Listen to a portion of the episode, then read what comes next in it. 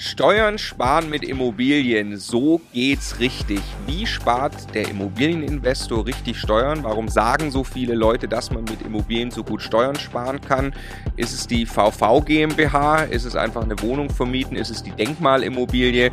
Was sind die Dinge, die eigentlich wirklich Steuern sparen? Darüber haben wir gesprochen mit Martin Richter in Folge 1 von Tax and the City.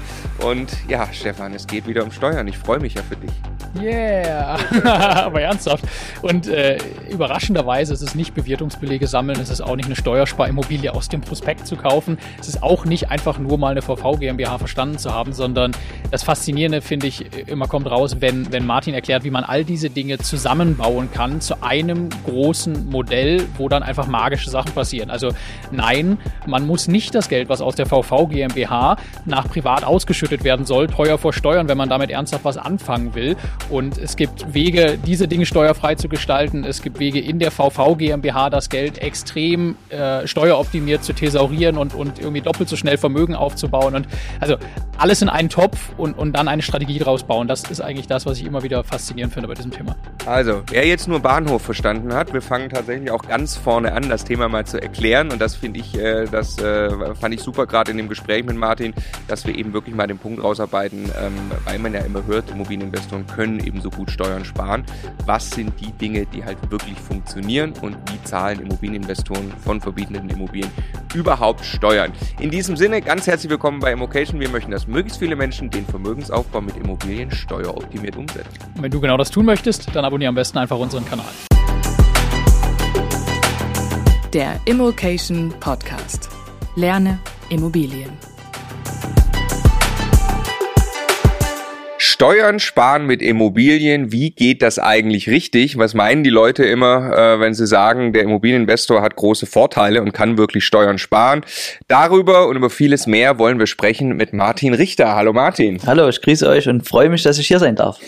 Ja, wir freuen uns auch sehr. Hallo Stefan. Hallo Marco. Wir nennen das Ganze, was wir hier machen, Tax and the City. Das ist mittlerweile unsere dritte Staffel, äh, in der wir Steuerfälle und einzelne Themen mit dir diskutieren, die interessant sein können. Martin, Martin, du bist, ähm, also Martin Richter mit vollem Namen, du bist ähm, nicht nur selbst erfolgreicher Immobilieninvestor, du bist nicht nur der wahrscheinlich beste Steuerberater in Deutschland zum Thema Immobilien, sondern du trägst auch außergewöhnlich schöne Socken.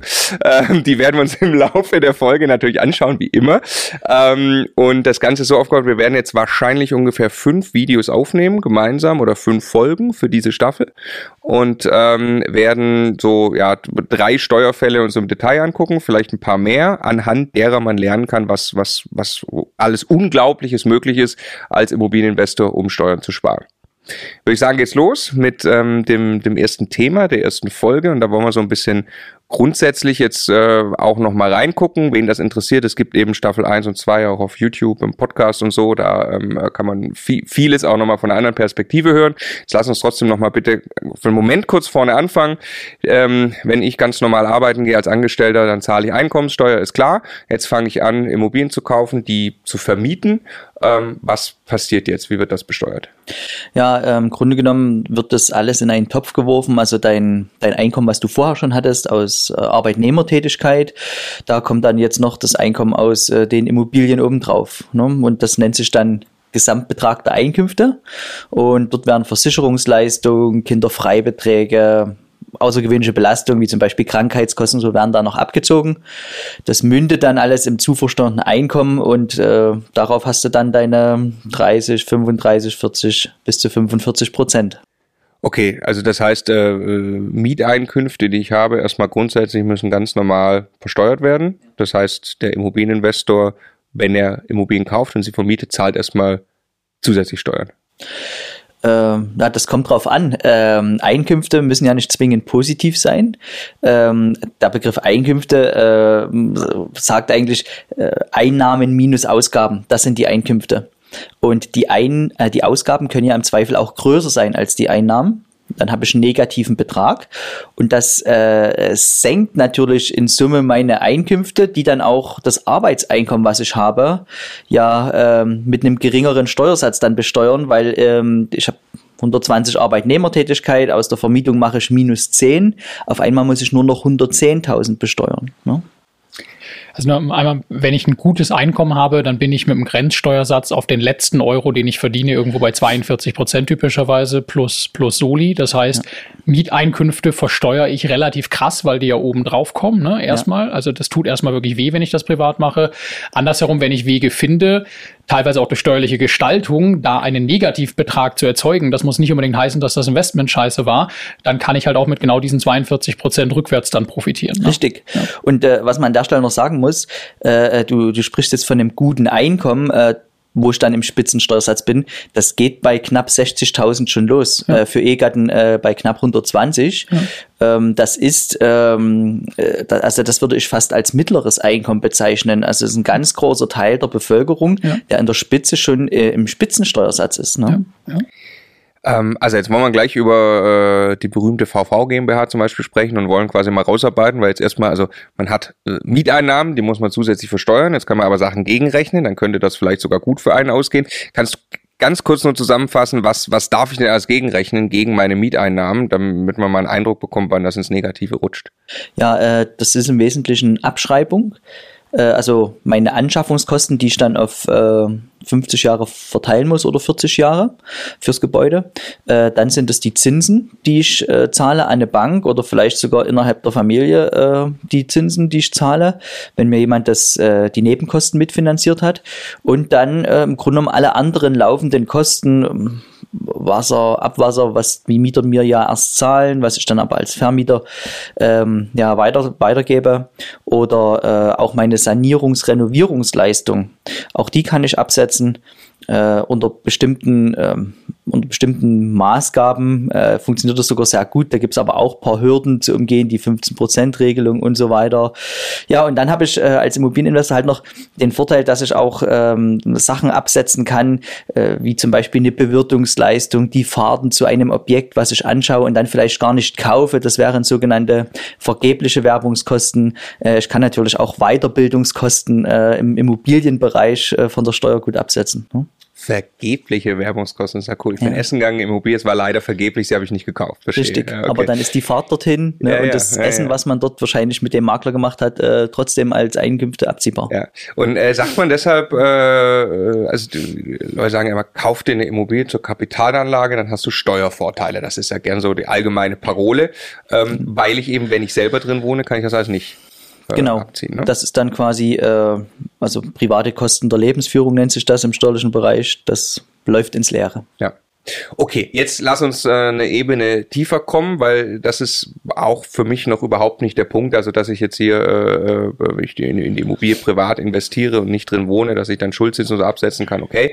Ähm, aber ich glaube, ähm, äh, das, was eigentlich wirklich Spaß macht, wenn Leute ein bisschen mehr Immobilien kaufen, äh, sind dann richtige steuerliche Strukturen. Und ja. äh, jetzt hast du einen, einen Fall mitgebracht, das ist ein echter Steuerfall ja. von dir. Und zwar, das ist, glaube ich, kein Mandant von dir, sondern der ist bei uns aus dem, aus dem Programm Programm aus der Steuerklasse. Genau. Ne? Hast du mit ihm gearbeitet? Ähm, der ist ein angestellter Investor. Du darfst ihm gerne einen äh, anonymisierten Namen geben ähm, und äh, mal seinen Fall erzählen. Also ich habe die Zahlen ja, hier, wenn du. Ne? Ich habe die auch hier, deshalb falls okay. mal nach unten gucke. Äh, der heißt äh, Peter und der hat äh, 120.000 Euro Arbeitslohn im Inland und äh, der versteuert ja quasi die 60 oberen äh, 1000 Euro, also über 60.000, die ist, die versteuert er voll im Spitzensteuersatz. Und er hat schon ähm, sieben Eigentumswohnungen gekauft, äh, davon unter anderem eine in Chemnitz, äh, eine Denkmalimmobilie wo man quasi im Rahmen des Kaufs und dann äh, wertet der Bauträger diese Immobilie denkmalgerecht auf, hat man dann eine höhere Abschreibung. Aber das ist natürlich auch, äh, wenn man das im Eigentumswohnungsbereich macht, in sehr kleinem Rahmen dann nur steuermindernd möglich. Ne? Kannst, kannst du einen, einen ganz kurzen Exkurs, weil das hören natürlich auch viele, Denkmalimmobilie, das Steuersparmodell schlechthin? Ja, also bei der Denkmalimmobilie muss ich die wesentlichen Anschaffungskosten nicht auf 50 Jahre verteilen, sondern ähm, die die werden auf zwölf Jahre verteilt, weil ich dann eine sogenannte Denkmalabschreibung bekomme. Also die Kosten, die investiert werden in diese in meine Eigentumswohnung zum Beispiel 200.000 Euro. Ähm, die werden dann äh, 9% davon ähm, acht Jahre lang abgeschrieben und sieben Prozent noch vier Jahre. Ich habe also zwölf Jahre die kompletten teuren Sanierungskosten ähm, abgeschrieben und damit auch schon den Steu vollen Steuervorteil aus den Kosten. Das Problem, was ich nur da sehe, ist, dass äh, viele Bauträger quasi diesen Steuervorteil schon in den Kaufpreis mit rein kalkulieren, so dass ich zwar Steuern spare, aber es betriebswirtschaftlich häufig ähm, nicht viel Sinn macht, weil die Immobilie einfach den Wert nicht hat, den ich dort im, im Ankauf bezahlen muss. Das sind oft Immobilien, die nur deshalb irgendwie auf dem Papier noch rentabel aussehen, weil sie vorübergehend einen starken Steuervorteil haben. Wenn ich da rauslaufe, habe ich eine Immobilie, die eigentlich viel zu wenig Mieteinnahme im Verhältnis zu dem Geld, was ich bezahlt habe, einbringt. Ne? Also das ist ganz oft fallen Leute darauf rein, weil das äh, in schönen Hochglanzprospekten wunderbar aussieht, es, was man da steuert. Genau, ich, ich habe bestimmt schon mit drei quasi Denkmalimmobilien-Sellern telefoniert. Das ist wirklich eine Katastrophe. Dir wird eine Rechnung präsentiert. Aber du checkst es nicht, wenn du das du nicht checkst verstehst. Es nicht. Es wird quasi alles so, so, so, so, so rausgewischt und am Ende kommt irgendwie ein geiler Cashflow raus, der vollkommen, der, der quasi berücksichtigt, ja. dass du natürlich weiter arbeitest, der natürlich nur dann da ist, wenn dieser enorme Steuervorteil da ist und nur auf dem Steuervorteil basiert. Würdest du die nackte Immobilie berechnen, würdest du schreien weglaufen. Ja, genau. Also, ja. Gut. Aber eigenes Thema. Und ja. der hat eine Denkmalimmobilie. Richtig, genau. Äh, aber äh, der war jetzt quasi mit seinen sieben Eigentumswohnungen und der Denkmalimmobilie immer noch voll im Spitzensteuersatz. Ne? Und jetzt hat er äh, in Solingen ein Mehrfamilienhaus angeboten bekommen. Entschuldigung, weißt du, wo die anderen sechs ungefähr waren? Waren das die waren auch äh, so gute Standorte wie Chemnitz? Waren, äh, also mindestens vier davon waren auch in Chemnitz. Ähm, okay. Genau. Also Aber eher Cashflow, also Chemnitz, deswegen sage ich es gerade, würde ich unterstellen, die haben ordentlich Cashflow, ne? oder? Ja, also ordentlich Cashflow ist ja heute, aber mehr ja. als äh, woanders ja. äh, in der Welt. Ne? Ja. Also ähm, er wollte jetzt ein Haus in Solingen kaufen, ein Mehrfamilienhaus, neun Parteien, äh, Kaufpreis 900.000 äh, und er hat von Anfang an dort äh, 16.000 Euro Cashflow aus dem Haus. Hm. Das finde ich eigentlich schon mal einen sehr, sehr guten Wurf. 62.000 Euro Mieteinnahmen hast du gesagt, ja. ne, im Jahr? Ich rechne mal ganz kurz aus. Äh, das ist ein 7%er. Genau. Hm? Genau. Und ähm, bald, also hat er dann so dargestellt, äh, wird der Cashflow auf 25.000 Euro steigen. Weil er die Mieten noch steigert. Ja. Und renoviert. Genau. Ja, genau. Ja. Also fünf der neuen Wohnungen sind renovierungsbedürftig, aktuell aber noch äh, vermietet. Keine Veranlassung, da irgendwie eine Renovierung zu machen. Mhm. Ja, und jetzt äh, war die berühmte Frage, äh, kaufe ich das noch privat? Oder eine vermögensverwaltende Gesellschaft. Ne? Und ähm, er hatte dann auch erst so ausgerechnet, wenn er diese 16.000 Euro Cashflow mit 42 Prozent besteuern muss. Aber diese Rechnung ist ja verkehrt. Weil wir besteuern nicht den Cashflow, wir besteuern den steuerlichen Überschuss. Und ähm, der, der steuerliche Überschuss hatten wir ja heute schon mal, ist Miete minus Abschreibung minus Zinsen minus Kosten. Den Cashflow rechne ich aber aus, Miete minus Tilgung statt der Abschreibung minus Zinsen minus Kosten. Und weil die Tilgung im Regelfall wesentlich höher ist als die Abschreibung, ne, die beträgt ja Regel 2,53 Prozent. Die Abschreibung sind ja aber maximal 2 Prozent, aber dann auch nicht auf alles, sondern nur auf den Gebäudeanteil. Ähm, lässt sich jetzt äh, sehr leicht die, die, die These äh, äh, wagen, der Cashflow ist immer niedriger als mein steuerlicher Überschuss. Das heißt, ich besteuere nicht den ist. Cashflow, genau. Ich besteuere nicht den Cashflow, ich besteuere immer äh, einen Wert, der darüber liegt. Es sei denn, ich schaffe es, genauso viel zu tilgen, wie meine Abschreibung ist. Ganz kurze Unterbrechung des Gesprächs. Also es ist ja, es ist brutal anstrengend, dir überhaupt zu folgen, weil extrem komplex, aber mega interessant und spannend. So geht es mit Sicherheit auch unseren Zuschauern und Zuhörern. Deshalb hast du angeboten, ähm, ein Webinar zu machen, in dem du das Ganze nochmal alles zusammenfasst. Da kann man kostenlos teilnehmen. Um was geht es in dem Webinar? Ja, in dem Webinar geht es ähm, so um die Grundüberlegung, die ich brauche, um eine Steuerstrategie aufzubauen. Werden aber dann auch schon Strukturen gezeigt oder wie bewege ich meine Immobilie von A nach B und das alles mit äh, Portlein Kunstwerken. Ich sage sehr gern mit Bildern. Genau, du, du äh, teilst deinen iPad-Bildschirm und malst dann äh, tatsächlich äh, die ganzen Tricks auf. Äh, ich glaube, es ist äh, absolut lohnenswert. Wie gesagt, 100% kostenlos. immocation.de slash Steuerwebinar. Da kann man sich anmelden und ähm, es, ist all, es ist alles live und ja. es gibt drei Termine, Stefan. Ne? Es gibt, glaube ich, drei, drei, maximal vier Termine und das war's dann auch. Ne? Du machst das jetzt einmal im Rahmen dieser Text in der City Staffel. Also wer da dabei sein will, äh, es, es, lohnt sich wirklich, sich dafür die Zeit zu nehmen. Ich glaube, der Stundenlohn könnte kaum besser sein, als dem Martin zuzuhören. Ja. Genau, 100% kostenlos, immocation.de slash Steuerwebinar. Hm? Ja. Okay, und dann ist er äh, mit der Fragestellung da rangegangen, ob er jetzt eine VV braucht. Genau, genau. Denn ähm, kann es ist so, ähm, vielleicht mal das grob, äh, wenn mein Cashflow 25.000 ist oder 16.000, ne, dann ist mein steuerlicher Überschuss in der Regel ein Drittel höher. Ne? Mhm. Also ähm, Cashflow 16, äh, 21, 21 so. Cashflow äh, 25, dann 33. Ne? Lassen wir damit, damit jeder folgen kann. Wir haben es gesagt, genau. Also von 16.000 äh, mhm. Cashflow hast du jetzt eine Näherungsbetrachtung quasi gemacht und sagst, jetzt könnten wir mal annehmen, wir wissen ja gar nicht, was er tilgt und so, aber jetzt könnten wir mal annehmen, der macht dann äh, 21.000 Euro Überschuss vor der Steuer. Ja. Und das müsste er jetzt versteuern. Richtig. Mit 42. 42. Das kommt ja noch oben drauf. Grundsätzlich plus Soli, 42 plus Soli, ja. wenn er das privat macht. Ne? Und jetzt ja. haben wir gerade mal eben VV gesagt. Also es geht um eine vermögensverwaltende GmbH, was jetzt quasi eine, eine erste Gestaltung wäre, die man, die man da machen könnte, um daran was zu ändern. Und Richtig. mit der Frage kam auf dich zu. Ja. Genau, also mhm. im Rahmen der Steuerklasse hat er die Frage selber gelöst. Das war quasi sein seine Abschlussarbeit hier, äh, wo wir das diskutiert haben. Ne? Gut. Ähm, ja, hat er äh, 20.000 dann zu besteuern und das lässt sich jetzt ziemlich leicht rechnen. Äh, privat würde er da ungefähr 8.500 Euro Steuern drauf bezahlen, inklusive Soli. Mhm. Äh, in der vermögensverwaltenden Gesellschaft sind es halt nur drei. Ne? Das ist eine Steuerlücke von 5.500 Euro.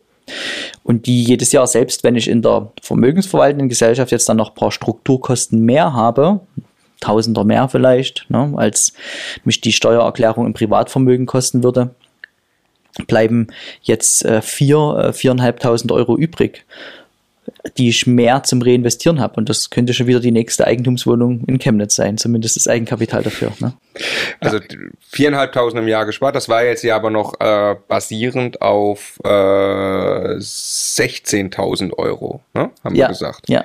Äh, der steigert ja die Mieteinnahmen noch auf 25.000 Euro. Mhm. Den Cashflow? Äh, Entschuldigung, den Cashflow auf 25.000 Euro, was ja dann purer Überschuss sein müsste ja. und tatsächlich dann richtig reinhaut. Ne? Ja. Das heißt, äh, was ist eigentlich die Rechnung? Wenn im Zielszenario ist, ist es ja noch krasser. Richtig, also dann sind wir bei äh, 33.000 Euro äh, steuerlichen Einkünften. Mhm. Ja?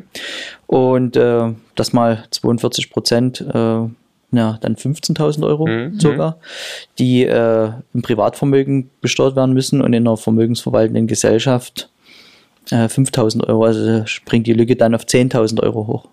10.000 Euro Steuern weniger jedes Jahr. Ne? Also einfach, das ist Geld, das fertig versteuert auf dem Konto, in diesem Fall einer Vermögensverwaltung GmbH liegt, das ja. zum Reinvestieren zur Verfügung steht, ohne dass irgendwas an der Immobilie quasi anders genau. ist. Ne? Und das ist ja eine total äh, leichte Entscheidung. Wir hatten nur in dem Fall noch die Herausforderung, ähm, dass ja fünf dieser neuen Wohnungen sanierungsbedürftig waren. Und Hätte er die jetzt ad hoc sanieren können, wäre das natürlich ein Aufwand gewesen. Also, wenn ich jetzt pro Wohnung 15.000 Euro rechne, mal 15 bis 75.000 Euro, die hätten seiner privaten Progression natürlich sehr gut getan, weil er dann diesen, diesen, diese 60.000, die er im Spitzensteuersatz besteuert, hätte er ja abschöpfen können einfach. Ne? Aber das war halt das, das Thema hier, dass das quasi nicht äh, absehbar war, dass die Sanierung in nächster Zeit da anfällt.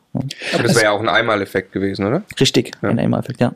Also ich habe da das, das immer im Kopf, was, was du oft sagst. Ne? Jede Immobilie verdient ihre eigene Strukturentscheidung. Es ist weder pauschal richtig, alles in eine vermögensverwaltende GmbH zu stecken, mhm. einfach nur, weil es Überschüsse produziert. Genauso wenig, wie es richtig ist, alles privat zu kaufen, nur mal, weil man vielleicht in einer guten Lage kauft, sondern man muss eigentlich wirklich das ganze Zusammenspiel all dieser Dinge verstehen.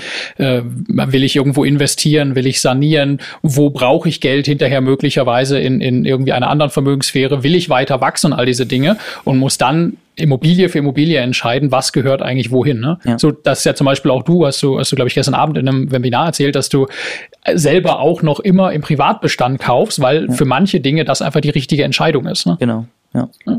Jetzt hast du hier noch ähm, äh, aufgeschrieben, dass es hier noch das Thema gibt, dass er wegziehen möchte. Ja. Wie weit hat das jetzt noch Implikationen? Ja, äh, das gibt dem Fall noch eine äh, kuriose Wendung. Also jetzt steht ja alles auf äh, vermögensverwaltende GmbH, ja.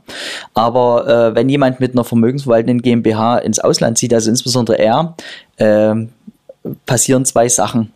Erstmal äh, es kann zu einer sogenannten Wegzugsbesteuerung kommen. Also wenn ich als GmbH-Eigner ins Ausland ziehe, ähm, verliert der deutsche Fiskus sein Besteuerungsrecht an diesen GmbH-Anteilen und das sieht er quasi so als letzten Akt des, des Grenzüberschritts, äh, da will er dann diese Anteile besteuern, weil das, das letzte Mal ist, dass der auf diese Steuerperson Zugriff hat. Und ähm, das würde dann dazu führen, dass ähm, hier eine Wegzugsbesteuerung greift, wenn entsprechende Werte in der GmbH drin sind. Die lässt sich aber relativ leicht vermeiden, indem man über die GmbH-Anteile äh, eine gewerblich geprägte Kommanditgesellschaft baut. Da bleiben die Anteile dann im Inland Steuer verstrickt und ziehen einfach nicht mit. Ähm, das ist, äh, also das kann man dann an dem Morgen also an dem Morgen, wo ich mich entscheide, heute ziehe ich für immer ins Ausland, gehe ich nochmal zum Notar, sage bitte eine äh, Kommanditgesellschaft, die gewerblich geprägt ist. Das macht man durch, dadurch, wer dort Geschäftsführer ist, nämlich die Komplementär GmbH. Dann lege ich meine Anteile dort ein, ziehe ins Ausland, alles gut. Was man, was man, klassischerweise am Morgen des Wegzugs halt noch macht. Ne? Genau, ja, ja, klar. äh, das, das macht der Peter dann, wenn er wegzieht quasi. Genau, das, das würde er machen. Aber äh, hier ist noch die andere Thematik. Wenn er wegzieht, fallen seine inländischen Arbeitnehmereinkünfte ja weg. Mhm. Das heißt, von seiner Progression, die jetzt die Basis von 120.000 hat, fällt er dann erstmal wieder runter und äh, es bleiben nur seine Eigentumswohnungen und seine neue Immobilie übrig, die er hier gerade kauft. Und dann werden natürlich die Karten neu gemischt, weil äh, wenn ich mit diesen Einkünften noch nicht mal im Spitzensteuersatz bin, äh, ist wieder die, die Frage, mache ich jetzt eine VV GmbH, äh, hat wieder andere äh, Prämissen zu erfüllen. Ne? Ja klar, nähert sich ja die Rechnung, die wir gerade hatten, an, ne? wo wir gesagt ja. haben, jetzt haben wir 15 Euro Steuern äh, auf der einen Seite, 5.000 Euro Steuern nur in der VV, ja. äh, aber die 15.000 Euro Steuer, die werden ja dann quasi weniger. Genau. Äh, dann zahlt er vielleicht nur 10.000, dann ist der Unterschied nicht so groß und dann irgendwann kommt der Punkt, wo es dann keinen Sinn macht. Ja. ja. Ich, ich würde gern zwei, zwei Dinge, die, die uns ganz oft begegnen, wenn wir irgendwo äh, das, das Thema Steuern haben, ähm, zur VV GmbH noch einmal ansprechen, also Bedenken zu dem Thema. Das, das eine, was dann oft kommt, sowas wie eine vermögensverwaltende GmbH gibt es doch überhaupt nicht. Es gibt ja eigentlich nur normale GmbHs. Und das zweite, das ist doch alles totaler Quatsch. Also natürlich hast du jetzt das in der GmbH wenig versteuert, am Ende hast du aber ein privates Leben, das du aus diesen Immobilien irgendwann mal finanzieren willst willst. Es hilft dir gar nichts, dass das Geld in der GmbH ist und wenn du es dann ausgeschüttet hast an privat, um damit irgendwas zu machen, hast du am Ende genauso viel Steuern bezahlt wie vorher. Also ist das doch alles einfach nur Quatsch mit diesen Strukturen. Ähm, kannst du da mal kurz was zu sagen? Ja, also das erste Thema, dass es keine VV GmbH gibt, sondern nur normale GmbHs, das ist im, im Grunde genommen richtig. Also wenn wir von einer vermögensverwaltenden GmbH sprechen, dann gehe ich auch zum Notar und gründe eine stinknormale GmbH. Mhm. Aber aufgrund ihrer Tätigkeit, dass sie ausschließlich eigenes Immobilienvermögen verwaltet, mhm. also im Sinne von Besitzen, ich habe Häuser, vermiete die, verkaufe hin und wieder eins, das ist äh, eigene Immobilienverwaltung und äh, auf, auf, auf Basis dieser Tätigkeit bekommt sie dann den Stempel gewerbesteuerfrei. Und das ist das, was wir als ähm, VV GmbH äh, kennen. Mhm. Und der zweite Aspekt, äh, den liebe ich ja. Äh, da habe ich auch eine äh, große Tabelle mal gebaut, wo ich mir das zurechtgerückt habe. Wir hatten jetzt das, den Fall von dem Peter, wo er quasi 4000 Euro äh, mehr Geld übrig hat. Am Ende ja sogar 10, wenn er fertig entwickelt hat. Ne? Genau, wenn er es in die VV GmbH kauft. Und äh, hier vergessen die meisten Leute den Zinseszinseffekt. Wenn ich dieses Geld immer wieder anlege und immer wieder anlege und dadurch ähm, neue Immobilien äh, hebele, also äh, Immobilienkäufe hebele, äh, dann ist der Zins, Zinseffekt so enorm, dass ich äh, schon in zehn Jahren ergeben kann, dass das Vermögen, was ich in einer vermögensverwaltenden Gesellschaft aufbaue, doppelt so groß ist, wie das Vermögen, was ich im selben Zeitraum privat aufbauen kann.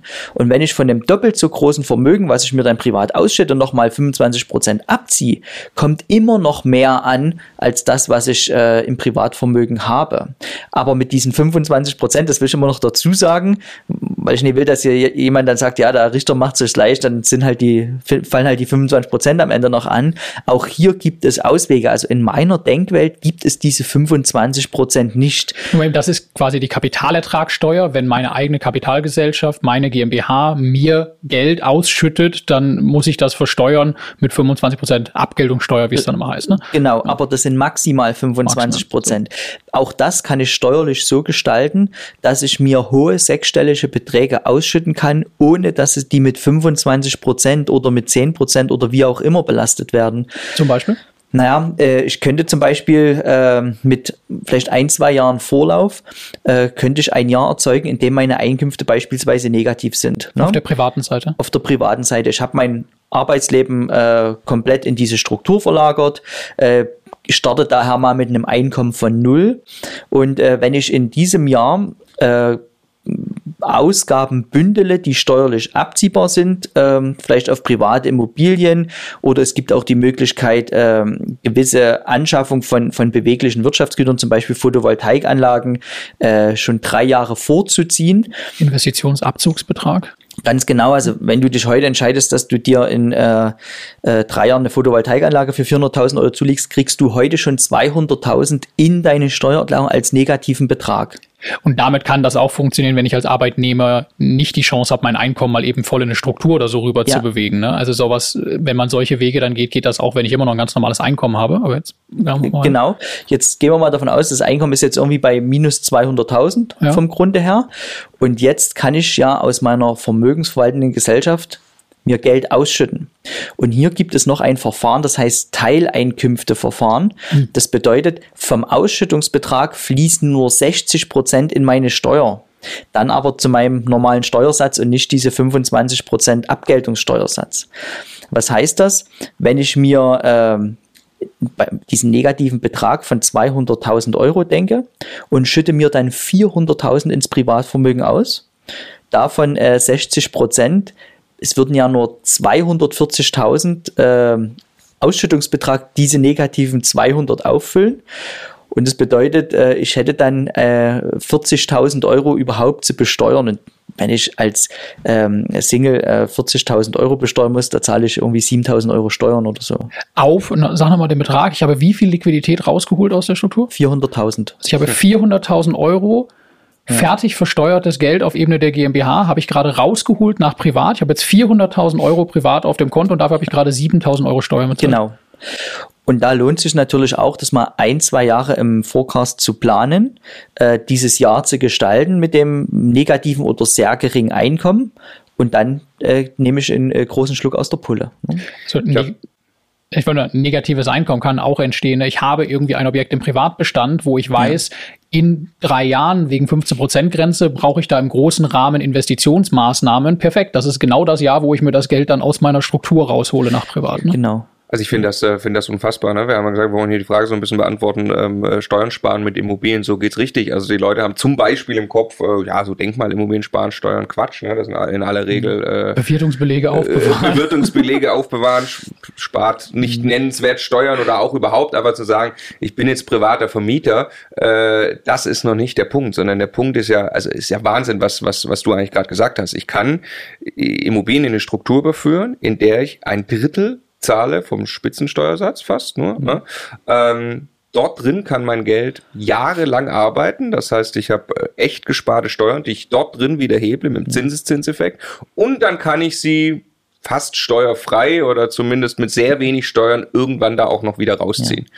Das ist absolut genial. Und, und wir haben das ja also für uns mal gemacht. Ne? Wir zu dritt haben mal einen Call gehabt, wo es um unsere Struktur ging und die Frage, wie genau bei uns diese Modelle funktionieren ich glaube, es hat eine Stunde gedauert, dann hatten wir da drei verschiedene Varianten stehen, wie wir das Geld rausbekommen. Also man muss nicht im großen Stil Solaranlagen kaufen, wo, äh, äh, um irgendwie Geld rauszubekommen. Ne? Dann, dann, ein zweiter Weg führt dann irgendwie über, über Immobilien in, in tollen A-Lagen, die man privat kauft, die vielleicht eine Wertsteigerung erfahren. Wir machen das jetzt in München, die man dann, das du uns erklärt, an die eigene Struktur irgendwann verkaufen kann quasi. Ne? Richtig. Äh, es geht ja immer darum, wie bekomme ich an, wie komme ich an das Geld. Ne? Ja. Und äh, wenn ich eine Immobilie habe, die ich zehn Jahre äh, habe und die vielleicht eine Wertsteigerung hingelegt habe, ich sage ja ohnehin, nach zehn Jahren muss so eine Immobilie immer verkauft werden, am besten Fall innerhalb meiner eigenen Struktur. Und äh, jetzt äh, verkaufe ich die sehr, sehr teure Immobilie in meine Struktur und bekomme natürlich das Geld steuerfrei raus, weil es ein steuerfreier Verkauf ist. Ne? Ja. Genau, zu diesem ganzen Übertragen machen wir, glaube ich, noch eine, ein ja, eigenes ja, Video. Ja, Wie kriege ich Gesell äh, Immobilien in Strukturen, aus Strukturen und sowas. Aber es gibt eben die Wege und deshalb stimmt es am Ende nicht, dass so eine Struktur irgendwie nur in sich steueroptimiert ist und man kriegt das Geld wirklich dahin, wo man es am Ende braucht. Ja. Ne? Und das Beispiel äh, von Peter, das finde ich deshalb auch, auch so gut, weil hier natürlich auch so eine persönliche Geschichte mitschwingt. Äh, man, man muss wirklich, um, um das alles zu verstehen, muss man auch erstmal seine Ziele für sich klar definiert haben. Also bei ihm äh, kam das dann noch zum Vorschein, dass er dort in, in wenigen Jahren ins, zurück ins Ausland gehen will. Er kam aus Südamerika, will dort seine Eltern unterstützen und so weiter. Und ähm, man, man kann jetzt nicht einfach einfach so alles in eine VV GmbH bitte kaufen oder alles in eine Stiftung. Äh, da gehört eine, eine persönliche äh, zehn Jahreszeitplan dazu, um seine Steuerstrategie perfekt auf seine Immobilien dann auch aufbauen zu können. Ja, ja, ja. Ich freue mich sehr auf die zweite Folge. Das war schon wieder großartig. Äh, immer je öfter ich gerade miteinander unterhalte, ich glaube, irgendwann willst du Solaranlagen kaufen. Das sehe ich schon am Horizont kommen. Korrekt. aber, aber ähm, wir werden das jetzt mit einem zweiten Fall in Folge 2 das Thema ein bisschen größer ziehen. Geht um Holdings und so weiter. Wir freuen uns auf euch und hören uns in Folge 2.